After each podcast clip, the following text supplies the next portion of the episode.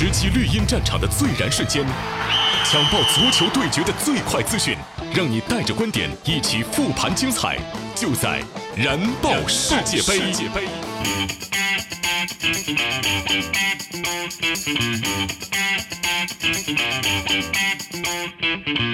喜马拉雅的听众朋友们，早上好！您现在听到的是由百威啤酒独家冠名播出的《燃爆世界杯》，精彩世界杯头条刷不停，回顾最燃的球赛现场，让您听到最新、最热、最有话题的世界杯新闻。我是刘洋，燃点重现。世界杯已经进入到第十一个比赛日了，这也是小组赛第二轮的最后三场较量。在 G 组的一场比赛中，英格兰终于踢出了一场真正的快乐足球，六比一横扫巴拿马。索斯盖特的球队用实际行动为快乐足球证明。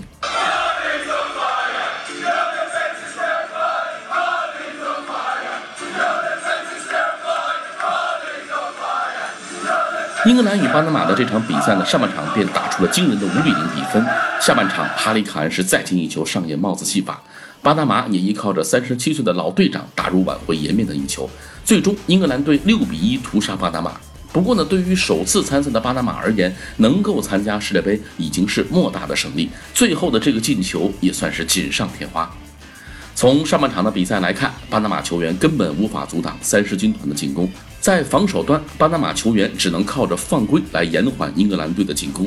两次禁区内造点也说明了巴拿马球员们的一对一个人防守功力欠缺。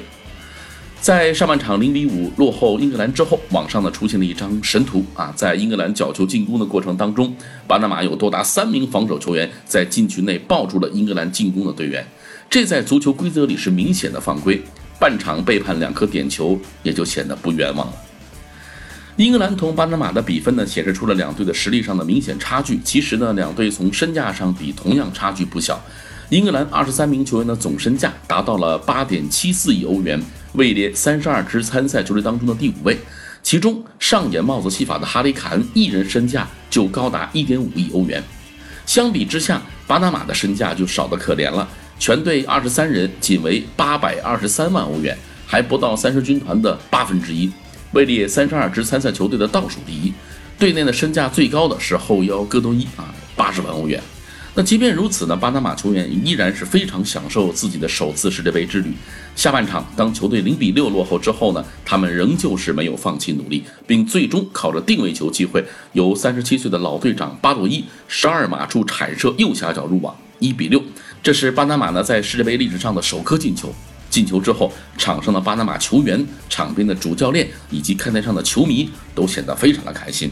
毕竟呢，能够在首次世界杯之旅上收获进球，已经是不错的成就了啊！咱零二年国足参加世界杯的时候，也曾定下过进球的目标，但是咱们却没有能够实现啊。我们再来看看 H 组的最后两场争夺，在先进行的一场比赛当中。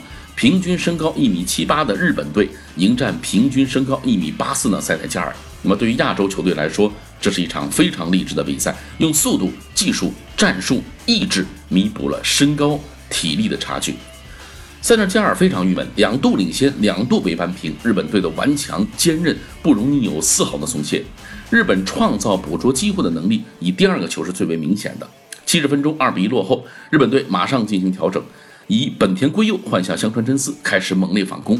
尽管呢出现了几次传球的失误，但对手门前已经是风声鹤唳。体力充沛的塞纳加尔也开始有些跑不动了。七十八分钟，年少成名、号称太空之翼的大破永野迅如闪电，对手门将呢是解围出现失误，曾在西甲灌入巴萨两球的钱柜是底线传中，刚刚换上场的本田后个正着，二比二。九号冈崎慎司也尤其令人感动，倒地后即便没能站起来，也要向前扑，干扰对方的防守，帮助本田的进球。两场比赛拿到四分，日本队呢仍旧是本次世界杯上五支亚洲球队中最有希望杀进十六强的。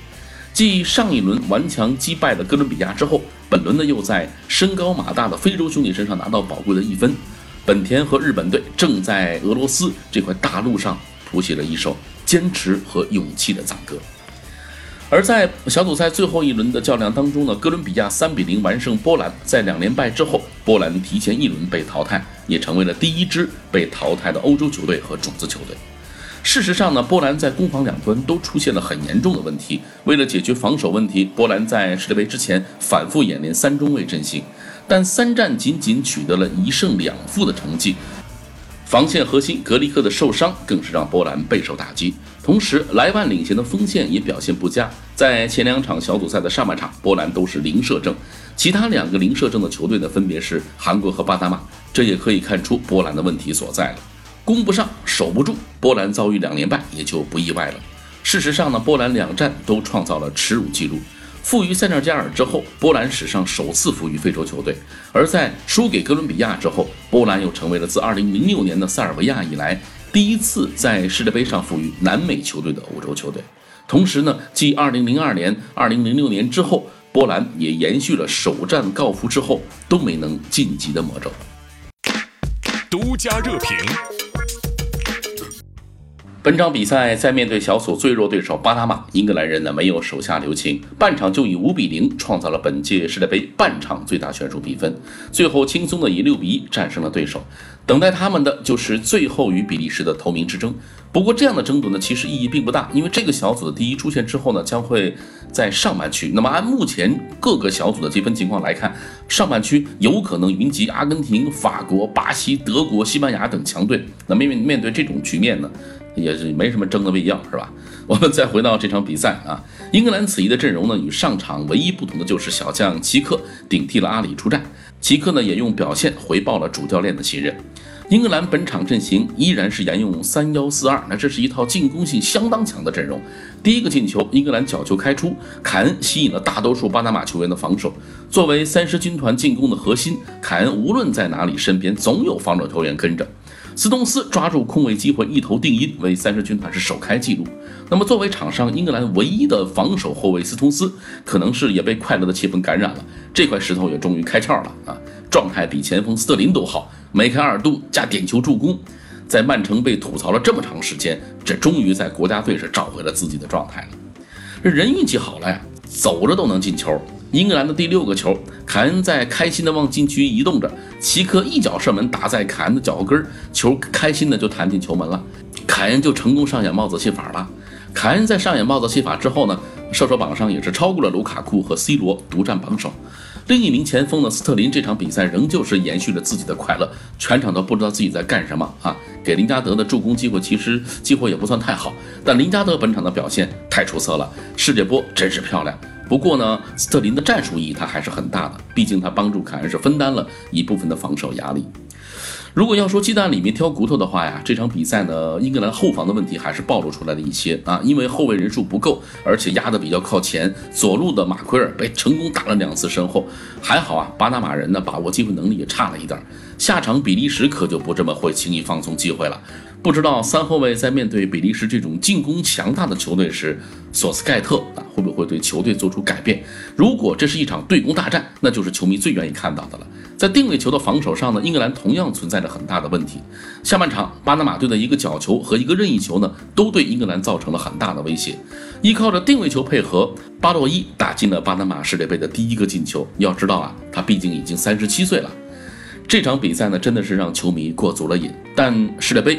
不是一场小组赛大胜就可以获得的比赛呢，还得一场一场去踢。百威最燃时刻，生来就燃，百威为最佳球员加冕助威。今年俄罗斯世界杯的每一场比赛都将由球迷票选出百威本场最佳球员，结果呢会在比赛结束后直接公布。那么今天这场英格兰和巴拿马的较量当中，究竟谁会获此殊荣呢？超 C 罗，剑指金靴，破纪录，比肩名宿。问天问地，绿茵场谁能与其争锋？本场百位最佳球员就是上演了帽子戏法的英格兰前锋哈里凯恩。首战对阵突尼斯的梅开二度，次战面对巴拿马的帽子戏法，哈里凯恩仅仅只用了两场比赛的时间，就成为了英格兰世界杯决赛进球第二多的球员。此外呢，凯恩也成为了自1966年的赫斯特和1986年莱因科尔之后，第三位在决赛圈完成了帽子戏法的英格兰国脚。记录在凯恩面前不堪一击。从二十二分钟的点球破门到六十二分钟脚跟折射建功，凯恩用时四十分钟完成了帽子戏法。他也成为了继阿根廷神射手巴比斯塔之后，在世界杯上完成帽子戏法最快的球员。其实呢，他在将林加德创造的点球送入球网之后，他就创造了一个五十六年来的新历史。因为自从一九六二年的弗劳尔斯之后，英格兰还从来没有能够在小组赛前两轮场场夺破门的球员。算起来呀，担任英格兰队长的七场比赛里，哈里坎每场都有进球，一共有十一球入账，场均一点五七个进球。而不当队长的十九场比赛，他攻进七球，场均呢只有零点三七个球。效率差距还挺明显，这说明啊，队长袖标对于凯恩来说还真不是压力，而是他前进的动力。重任在肩呢，真能激发出他强烈的责任感。无论是在更衣室里领导球队，还是在球场上攻城拔寨。全场比赛，凯恩一共就这三脚射门，两个点球，一次被动挡射，全都取得进球了。算上首场比赛，一共就是六次射门，五次射正且全部命中。他也就此呢超过 C 罗，独占当前射手榜的第一位。C 罗与西班牙的比赛是拼了老命上演了帽子戏法，第二场飞身俯冲打入绝佳头球，就这样才勉勉强强打了四个球。而梅西呢，两场比赛十二次射门更是无功而返。如果他们回头再看看凯恩，那真是估计一个要气死人没商量。但是他也没办法呀，你说命运这东西吧，有的时候你不信还真不行啊。好了，节目的最后啊，我们还是来看看接下来的赛程啊。从今天晚上的十点开始呢，世界杯小组赛就将进入最后一轮的较量了。A 组的最后两场较量将会率先展开，其中呢，东道主俄罗斯和乌拉圭的这场比赛将会决定小组头名的归属。由于呢，俄罗斯在净胜球方面的优势，因此他们只需打平就可以锁定头名，而乌拉圭呢是必须击败东道主才能拿到小组第一。两支球队的射手之争呢是颇具看点。虽然呢乌拉圭坐拥苏亚雷斯和卡瓦尼两个大火炮，但是呢俄罗斯的进攻群状态相当好啊，前两轮都是取得了进球的九八和切里舍夫，谁能实现三连斩也将会影响比赛的走势。另外呢，埃及和沙特的最后一场小组赛也将同一时间打响，晚上十点啊。那么在前两轮小组赛过后呢，沙特、埃及两战两败，都已经提前输局了。那这场比赛呢，两支球队都是在为荣誉而战。沙特作为亚洲球队，在本届世界杯上表现糟糕，他们是两场比赛零进球，丢了六球；而埃及呢，则在上轮一比三不敌东道主俄罗斯，遗憾出局。所以两支球队呢，也都希望用一场胜利来结束自己的世界杯之旅。而到了明天凌晨的两点，B 组的最后一轮也将全面打响。和 A 组的出线形势已定相比，B 组的格局就稍显混乱了。葡萄牙、西班牙和伊朗都有出现的可能，其中呢。葡萄牙将和伊朗正面交锋，那么由于手握一分的优势，葡萄牙只需战平就可以确保出线。另外呢，C 罗能否连场进球啊，也是这场比赛的一大看点。而小组另外一场较量将会在西班牙和摩洛哥之间进行，只要斗牛士军团在对手身上拿到一分，就肯定晋级。那么值得一提的是，虽然摩洛哥提前出局了，但他们前两轮其实踢得都不错，只是在临门一脚上比较欠缺。与摩洛哥的比赛。他们千万是不能轻敌的。好了，咱们今天呢就聊到这里，明天早上欢迎继续收听由百威独家冠名播出的《燃爆世界杯》，我是刘洋，明天见。